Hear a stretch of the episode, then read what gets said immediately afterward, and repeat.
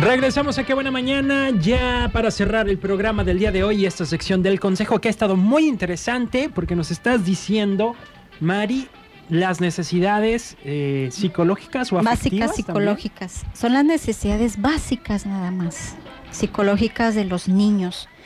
Y, y que la intención o el objetivo de, de- mencionarlas aquí es para que usted eh, esté alerta y, y autoevaluarse y decir yo qué estoy haciendo, qué necesito cambiar.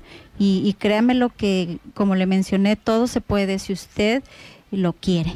Como dice el- la frase, ¿no? Querer es poder. Entonces, hablamos de la primera necesidad, que es de amar y sentirse amado. La segunda necesidad fue de ser y sentirse útil. Ok.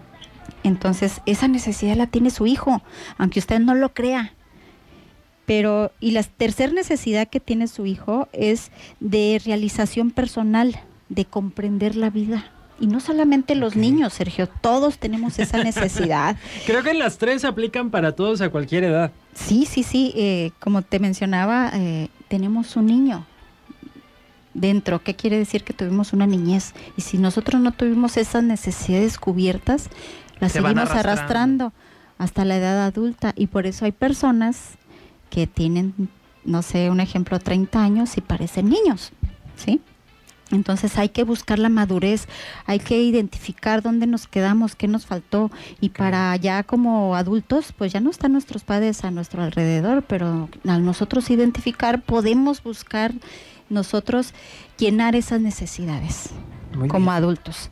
Entonces, la, eh, la necesidad que le mencionaba es de realización personal, de comprender la vida.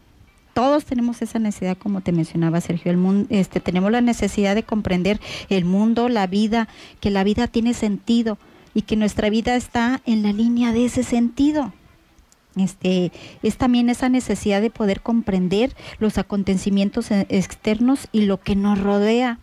Entonces los niños deben tener claro desde muy pequeños, Sergio, que deben o no deben hacer. ¿Cómo? Pues a través de las normas, a través de los límites, a través de, del orden y que sea claro.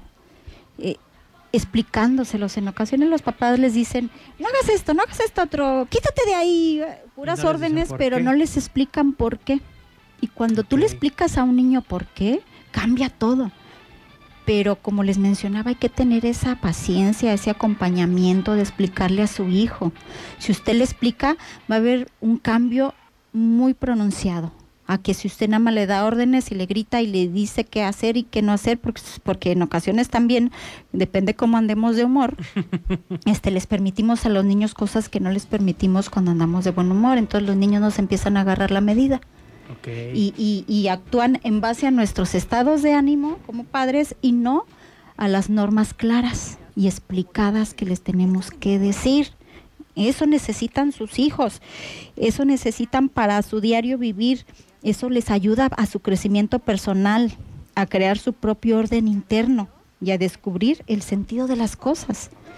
Cuando un niño tiene orden y estructura, Sergio, en cuanto a normas y límites, eso le va causando bienestar y el sentirse también por dentro este, con orden.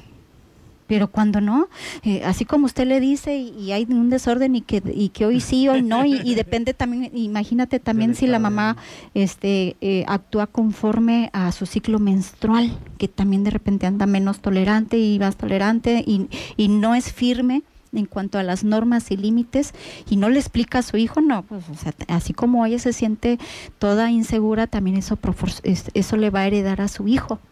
¿Por qué? Porque no le está mostrando ni siendo ejemplo. Que a veces- Nosotros tenemos que ser ejemplo de lo que estamos enseñando. Si Que a usted veces enseña se a su hijo, bien y a veces se porte mal y a veces esté berrinchudo y a veces... Así es. Si le queremos enseñar un ejemplo muy, muy así fácil a nuestro hijo que tienda su cama, pero si nosotros no la tendemos, no la arreglamos, entonces no estamos enseñando con el ejemplo.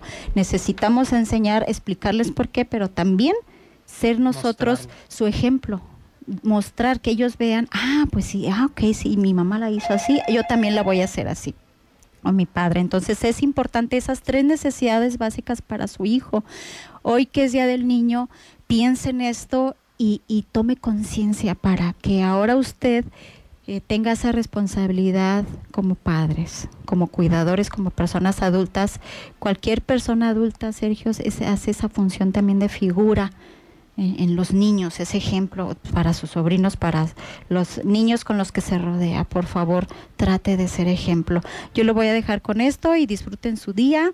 Eh, qué, qué, bendición y qué, qué gran eh, satisfacción tener niños en casa. Son la alegría de la casa.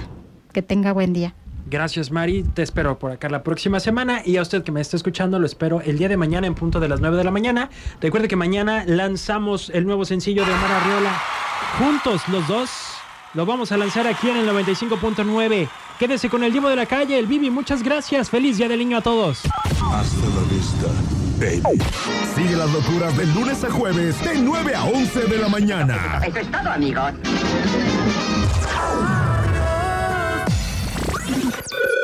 ¡Qué buena mañana!